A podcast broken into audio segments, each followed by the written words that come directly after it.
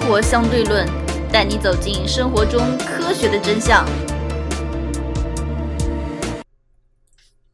好，我们继续来三幺五的第二期，我是王爷，我是当当，是搜索之病，搜索，因为现在大家都逐渐移向移动互联网，手机上，手机上几个主流的这些手机搜索的工具，比如说浏览器中自带的，优势浏览器自带的，比如说什么三六零搜索，当然这次没有报百度，其实百度也是一样的，搜索出来有很多虚假的医疗广告。这是就有事情了吧？呃，这个东西，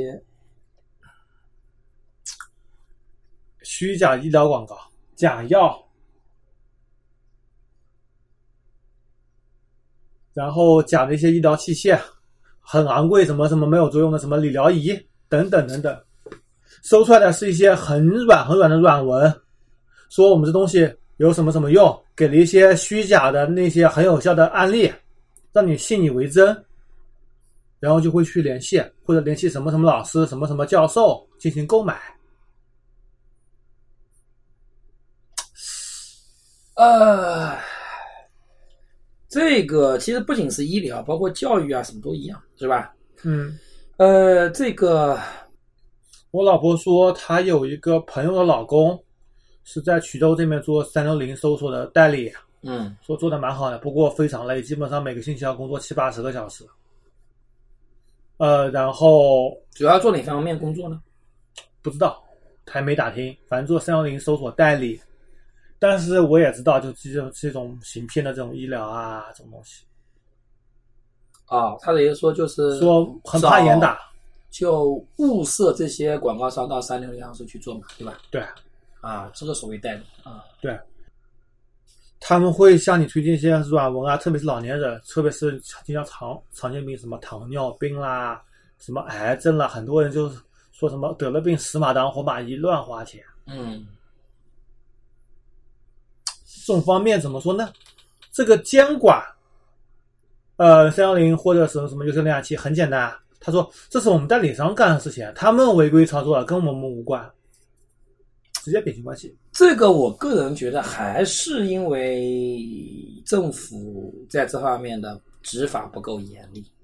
如果你比方说真的出了问题了，比方说像之前不是百度是为什么要出问题呢？魏则哎，魏西则案，西又怎么了呢？对，魏则西过去这么多年了，还有多少人人记得呢？对你能够罚的非常非常狠。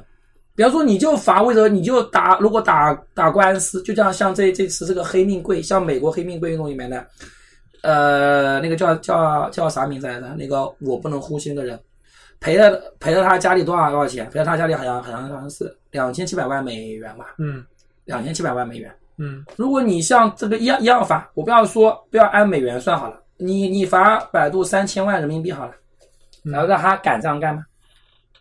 肯定不敢这样这样干了。关键其实说穿了还是政府保护，政府我个人认为是不作为，你罚的太轻了，蜻蜓点点水。最后有有有一次我看的匪夷所思啊，哦，罚百度罚一百万，三啊十万，罚对，罚一百万，罚三十万。你这个跟没有罚有什么区？你你你你这个你这你这个还不如不罚，你这是在纵容呀！我还不如不罚你呢。嗯，你三十万，或者说哎我罚了罚了三十万，哎呦我去， 对不对？这个这个人家根本就，对吧？这就我觉得是是纵容，嗯，我觉得个人觉得是纵容，而且百度它永远啊、那个不是腾讯，百百度都都到哪个百百度都到哪个法院去上诉了。 打官司，腾讯反正永远是南南山法院，对吧？他家开的，对吧？所以，所以这种没情有况南山还有一个华为，啊，所以这样呢，现在我觉得国家已经有一点开始要动他们了，对吧？嗯因为有些时候觉得做的实在太过分了，太过分了。所以呃，怎么讲呢？关键我觉得还是执法不严，罚的太低了，罚的太低，他就等于说他违法成本几乎可以忽略不计，对，甚至可以说违违这个这个违这个违法成本是负的。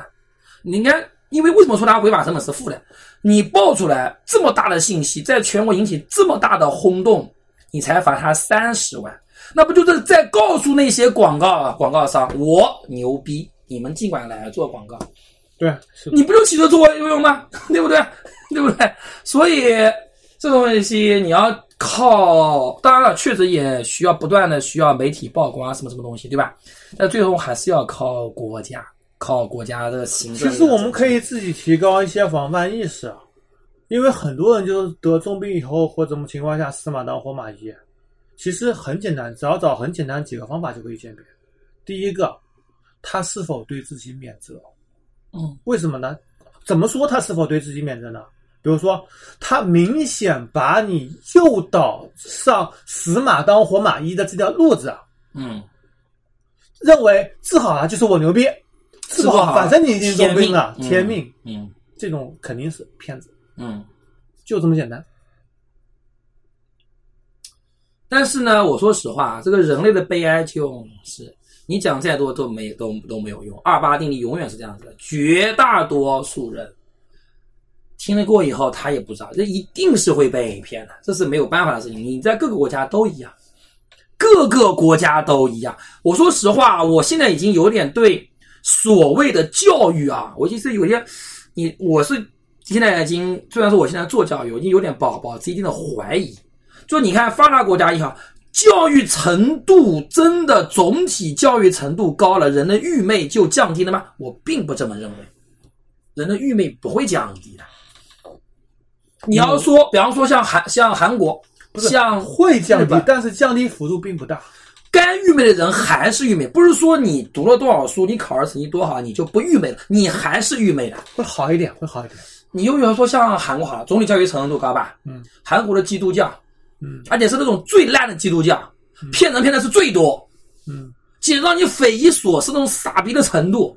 多少都是受过高等教育的人，嗯，对不对？再比方说，像韩国连总连前总统都是那种是吧？这什么玩意？所以有有些时候，我是觉得啊，教育程度可以让人的工作效率可能会提高，信手拈，但是不会降低人的愚昧程度。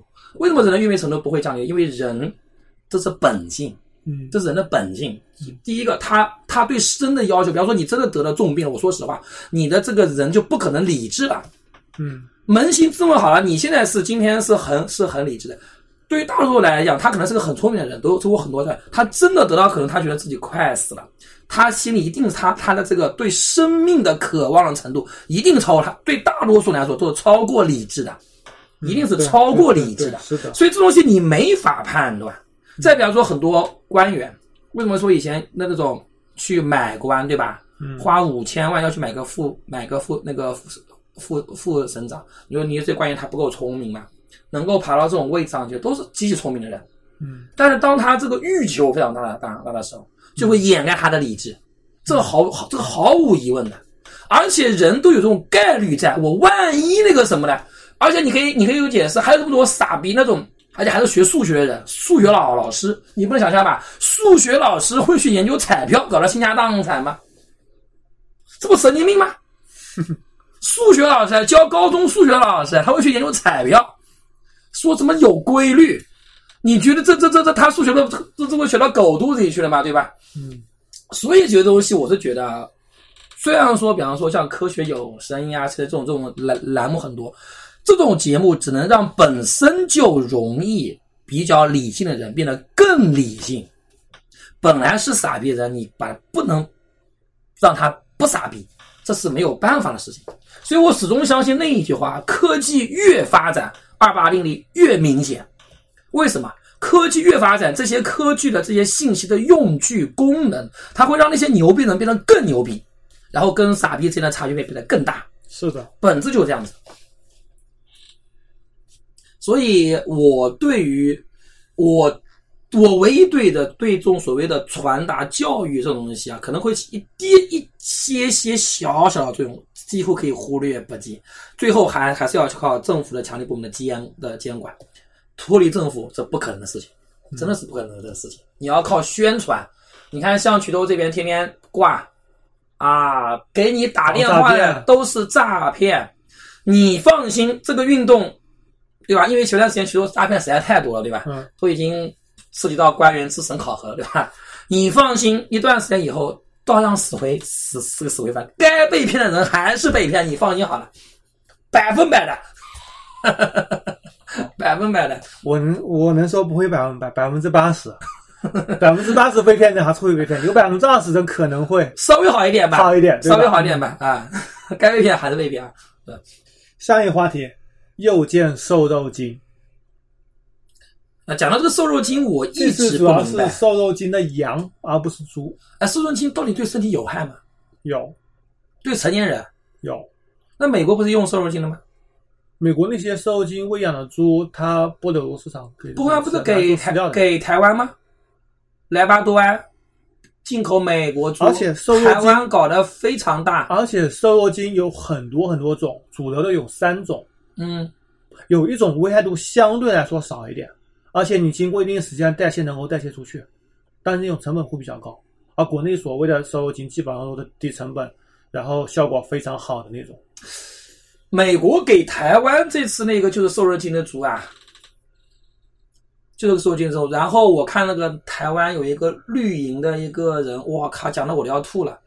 他说美国对我们这么好，我们台湾人不应该帮美国解决一些猪肉吗？你还好意思说这个猪肉是瘦肉精？我我就看了谁，我都看我都我我我都要吐了。你们台我们台湾人良良良心被狗吃了吗？我都服了，我操！瘦肉精对人体的心脑血管还是有一定一定的的损损害害的，有确切的科学数据吗？有，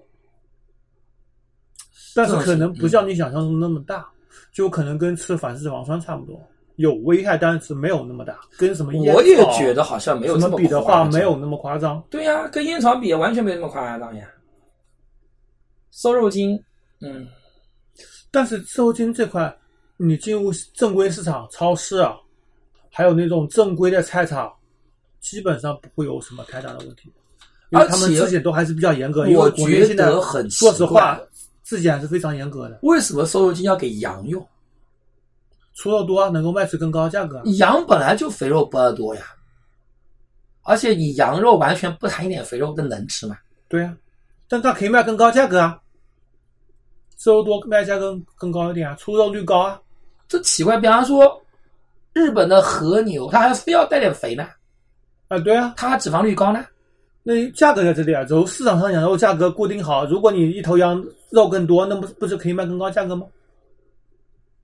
瘦肉精是让羊肉是是让羊的肉变更多，还是瘦的比例变更多？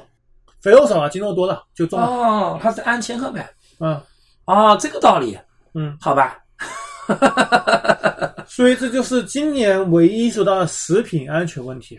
嗯，但食品安全问题真的只有这么一点吗？我跟你讲，这东西你没法看，看了你什么都不敢吃了。我跟你讲，真的是这样子。我们就五毒俱全，你知道吧？你这吃了你就不敢吃了，你知道吧？这没有，所以这是我不看三幺五的原因。你看了你还敢吃，你还敢吃啥？除非你吃特供，是吧？因为我觉得超市基本上还是比较正规严格的。如果有问题的话，那你报说出来现在有的话多少人是不到超市里买的？大多数城市我都是到超市买的嘛。是，呃那是当损失。像我们这里啊，很多农民拉出来那种所谓的肉啊，在沿街卖的呀，现在很多啊。那你可以不到那边买的呀。啊，对啊，我所以说我只能相信相对来说超市或者正规的大菜场了，啊但是沿街卖的很多是自己家养的呀。有自己家养的，也也不知道有进来的，也有贩子进来的呀。你知道嗯他是哪里的啊？这都没有盖过章的。对，对，那你就就是尽量我们，呃，好吧。所以从某种程度上呢，说说啊，之前被批的很惨的，说那些说阿里和京东不是想进入这个小小摊贩市场嘛，嗯，我也不知道为什么会批的这么惨，多好啊！我都有数据可以查，多好。对啊，社区电电商可以溯源，对啊，非常好，效率变得非常的高，对啊对吧？但是就被，所以说这这种风，京东、啊阿里，对吧？被这美一团被一拼多多对啊四，大被一阵风一来，嗯，就好像说，哎呀，就好像说什么你一说啊，马云云发展了这么一个演说，就他什么都不好了。其实我个人觉得非常非常好呀，对吧？你可以解决多少食品安全问题？嗯它全部数据在这里的，对啊，溯源非常非常方而且便啊在，规执模法效率非常高。越来越规模化了。像现在对无论是京东也好，嗯，淘宝也好，对，拼多多也好，对苏宁也好，上面种水果，种好水果给你寄到家里。对，非常好呀。而且他也是把那些农户，他也提供了一些科学技术。对那，对它啊，就是规模化、整体化管理。像衢州这边不是河马基地吗？嗯，全部弄好，全部规模化好以后出来吗？然后你出来的那些小的不好的东西拿来网上免费送，对啊呀、然后好的拿过来进入盒马超市，进入进入什么其实是非常好的，非常永好的辉永辉永辉农对场，对进入什么联华大的拿来卖，或者说对电商其他平台拿来卖，对，这其实规是模化非非常常好的，的，既老百姓又创造了收入，提高了产能，又又还又提高效提率，高效率，提高而且供安应安链管全理度，会非常高，安全度也提高，不是说非常高，能够提高一大很截。多嘛，对吧？对啊，那你可以你可以溯源呀，对啊对吧？所以这东西我就觉得。一起来哇，那人批的哇，要抢这些小摊贩的生意，流血的资本家都，哎呦，我都服了， 不知道该说些什么。小摊贩抢着就抢着吧，减少中间商。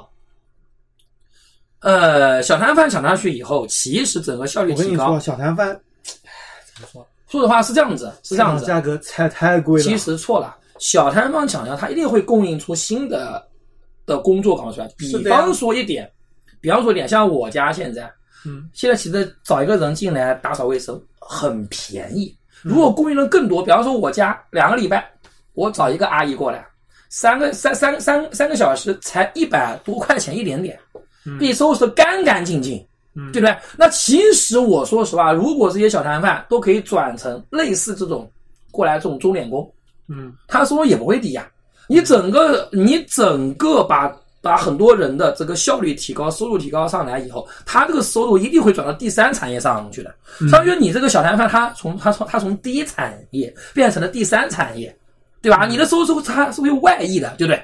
对啊所以所以所以这东西，比方说你的，你以前作为，比方说你这个大的呃供应商集中化、规模化以后，可能有有很大一部分的农民他会受益，嗯，对吧？他的收益变得更更高了，那他可能就会雇佣这些阿姨阿姨到他家来扫就像地，对吧？科技道怎理是么一样样呢？的，汽车取代了马车，对呀、取代了马和马车夫，这些人会找其他工作的呀。对，而且这而且这个造汽车它的产业链非常的长。对啊，我们一定要我说，其实很多时候大家没有理解，所以我们应该做一期节目，就普及一下什么什么样的产品是好的产品，并不是说有一个时候，比如说为为为什么我们说像日本有一种他走到一个极端，并不是说都是要靠手艺人，它产业链太短了，嗯必须是一个是高科技，第二个是产业链非常的长。嗯我同样是买一份外卖，嗯如果我是通过电话去点这个外卖的话，嗯看起来好像效果是一样的。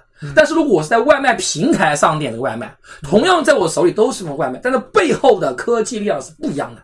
对啊，这东西就是产业链力量是非常非常非常的大的，所以我觉得很多人批驳啊，这个阿里啊、京东啊，他们拼多多去进入这个摊贩市场啊，觉得好像是流血的资本，他们完全，啊，这个思维就完我就完全错误了，完全错误了，对吧？如何收听我们的节目呢？您可以在喜马拉雅、荔枝 FM 或者苹果的播客应用上搜索“生活相对论”，关注爱因斯坦头像的就可以了。下一个第六点，追踪瘦身钢筋。瘦身钢筋，就对说的钢筋本来是要多少多少，他把十斤的老的房子钢筋回收去，重新打造成不符合标准的钢筋，然后出炉。这个钢筋一般不是这种大的房企吧？大的房开应该还不敢吧？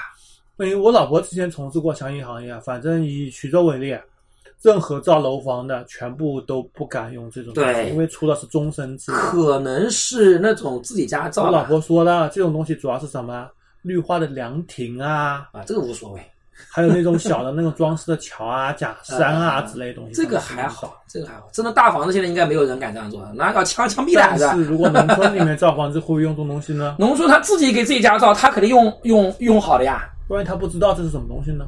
啊，外这包也给有其他公司呢？这有道理，这有道理，因为现在大的房子应该都不敢，是吧？你发现没有？现在已经很少听见这种所谓的豆腐渣工程了。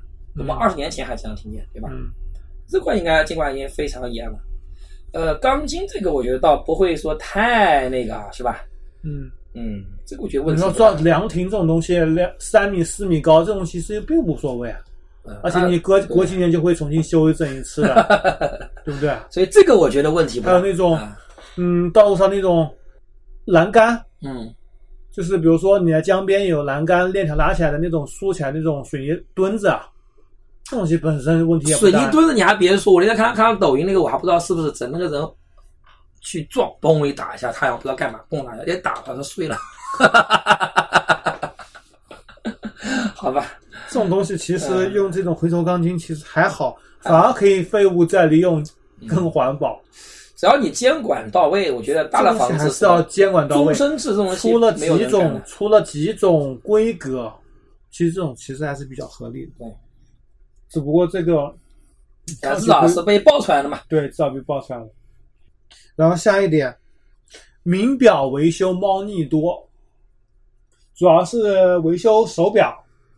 记者呢拿了几块名表过去啊，很简单方法，把磁铁放手机上面一段时间，就带磁了，拿过去，去了几十家名表维修店去进行维修。嗯，结果结果呢，只有两家还是三家免费做了一个退磁的操作，把手表还给记者了，剩下的收费从六百元到最贵的两千三百九十元不等。我个人认为呢，这个活呢，第一个他不报这东西啊，我可能压根都想不到啊，这个名表维修居然如此暴利，嗯，是吧？这个东西，但是我觉得这东西啊，在三幺五，我觉得没有必要爆出来。我个人觉得这属于没事找事，你知道为什么吧？第一个，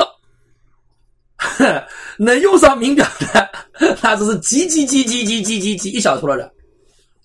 所谓哪个，你要说什么样的算名表？两万块钱一个表算名表嘛？我觉得也也不能算吧，算了算了，算了吧，你反正劳力士便宜的也就一万五，对吧？一万五两两万，你这样去装逼那种人，你活该被骗，对吧？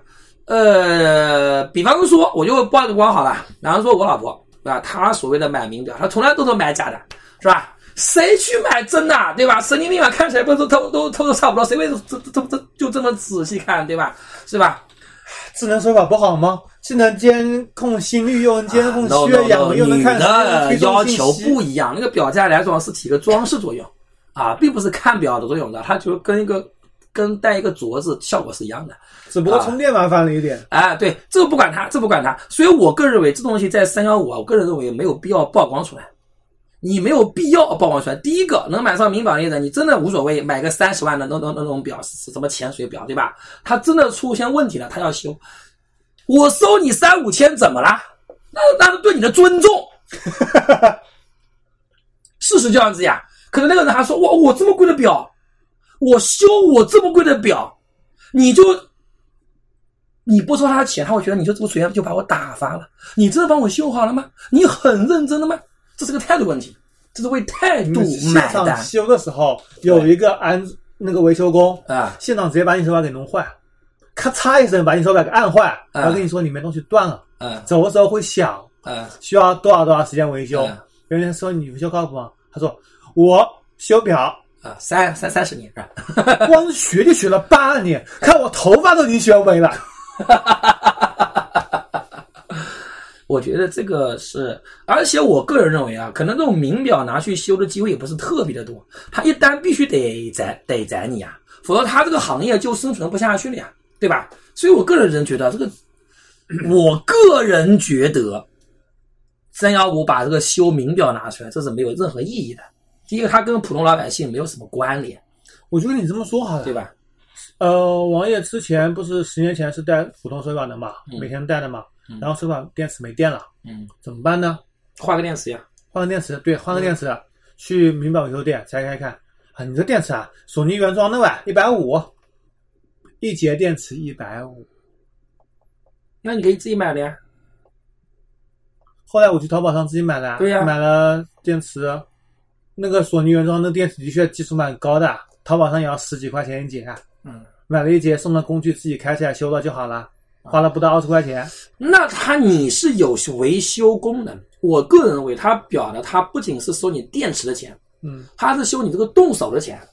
不是所有人都有你这种动手能力的好吗？我换电池不需要动手能力啊，一镊子一撬电池就出来了，放进去一塞就好了呀，塞像东我东西这推一种人下。就不行，像我这就不行，我肯定得花这钱，像我嗯肯定肯定在不行，上个月，我爸说他那个表不会走了，嗯，让我拿修过一去换电下，池啊。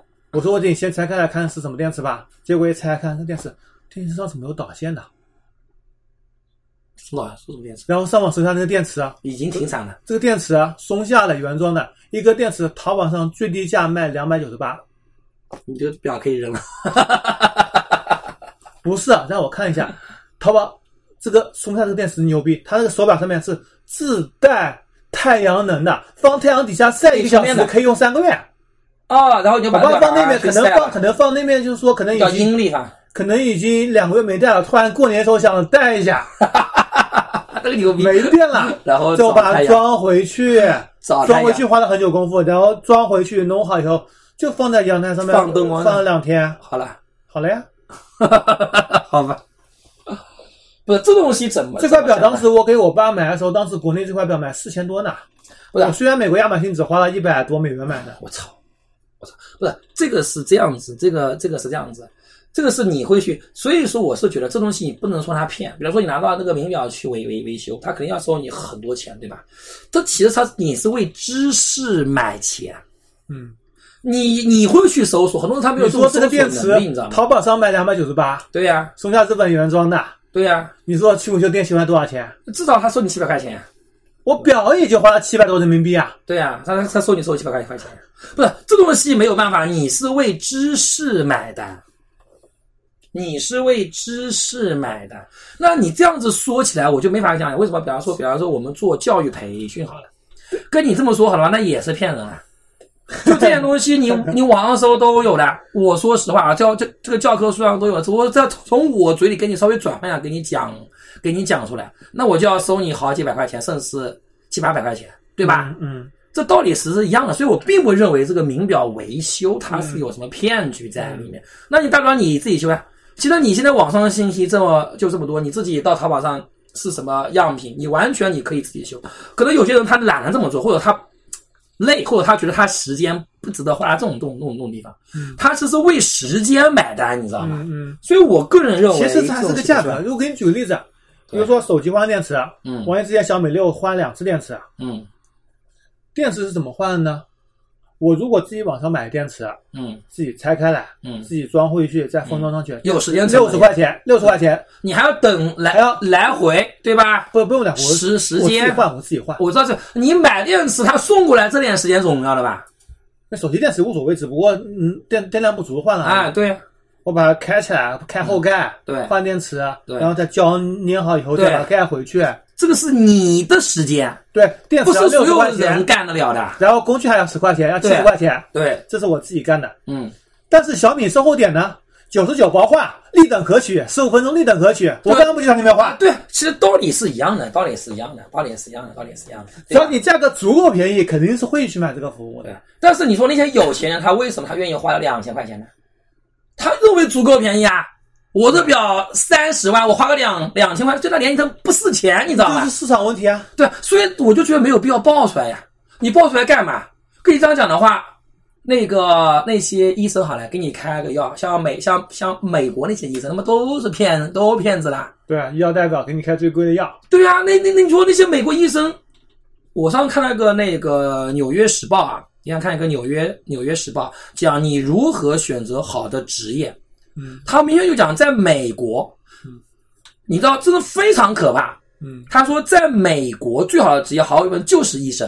嗯他说，美国前百分之一收入的人里面啊，就是医生有百分之超过百分之六十的医生，嗯他的收入是在美国前百分之一的。嗯然后他说，律师大概是百分之三十的律师嗯收入是在美国前百分之一的。那你知道程序员是多少吗？百分之二。就程序员里面，在美国百分之二的人的收入，在美国整个美国前百分之一，差距是如此之大。嗯，平均收入来讲嗯，如此之大，非常可怕。他他说，然后他他这个他其实是在讽刺这个，他他说为什么医生和律师嗯收入会这么高，并不是说他们水平高，他说就是因为什么行业保护。嗯就是行业保护。比方说，你中国的的的职业律师到美国，他不承认你的，对律师他不承认你的，而且要考察时间平台重非要常非常长，就平台就非常重要对，。就是行行就是行业保护，纯行业保护。我就跟你这么说吧，对呃，我昨天看到一个说法，说你看央视出来的知名主持人和记者，有几个做自媒体成功的？他其实水平不够，他有个没这平个水台平在这里，你在央视对有这个平台，你知名了对，他你水出来平以后做成功有几对个？他水平不行，完全除了嫁得好的杨澜，你还能举出另外例子 吗？没有一个没有没有一个会，比如说张张林泉、张泉灵还张林泉，一天到晚做那个语文，哎哎，不要刷啊，什么推广语文课什么的。你看，崔永元都逃到国外去了，哎，崔永元，崔永元是自作，崔永元混的还不错，崔永元是作作作死，这不能算。崔永元是真的自己作死啊！你知道之前的财经出了一个雾霾之下，后面还有什么东西吗？没有没有，央视没有一个是啊混的好的有何炅，不过啊何何炅，炅是，何炅，不过何炅他那个还不能算平，台他是是高的少儿频道，少儿频道已经都很低级了，你知道吗？少儿频道干了一两年就出来了， 少儿频道，少儿少少儿频道，我说的是出来做自媒体的，他跳到湖南卫视还是一个很高的平台，对，还是很好听的。也是没有国内也是除了央视以外最高的。对，但当时湖南电台他去的时候还没有这么牛逼，嗯，但是不管怎么讲，呃，做自媒体能做非常非常牛，就是他作为他对一个竞争来来讲的话，他其实完全是不行的，相对来讲完全是不行的。所以我觉得平台确实，所以所以说就怎么讲呢？可能也是因为。我也不知道为什么，为什么对医生跟律师在国外，在美国保护的这么严重？嗯，这基本上高高收入全部都被医生给垄断了，医生跟律师教就全部垄断完了，对吧？几乎全垄断掉教去了。所以、呃怎么讲呢？呃，跳回到到这里了，我是觉得这个东西不应该成为一个，因为你可能只算的是一个成一个成本，但是你没有看到你是为时间买单，你是是为自己的时间买单和为你的身份买单。很多人说，那你要这样讲的话，理理他很多，比方到那种非常高档的那个理发店，嗯给你理一个发，随便理一个两两千块，嗯，这他可能就没剪你几根毛哇，你每根毛都特金贵，你能说他是骗子吗？对啊，你像贝克汉姆当时说理发，对啊呀、专用理发师理个发五千英镑，对呀、你能说他是骗子吗？而且他是每个星期去修一次头。这个东西他是为他的身份买的，你都理我贝克汉姆的毛，他不值五千吗？他是这么一个概念，你知道吧？我说，我觉得这个理发师可能还每次把贝克汉姆的毛收集起来，到时候还可以做成一种什么艺术品，还可能还能继续卖连出去麦 DNA，哎，对， 我估计贝克汉姆的毛应该还是不准让你带带来 的，开个玩笑。所以我觉得这种东西啊，我觉得、呃应该不值得上三幺五晚会，对吧？ OK，第二期节目到此为止，拜拜。嗯，拜拜。如何关注我们呢？您可以加入 QQ 群四三九九五幺七幺零，关注公众号“生活 E 相对论 ”TLR，关注网站 eduxdl 点 com。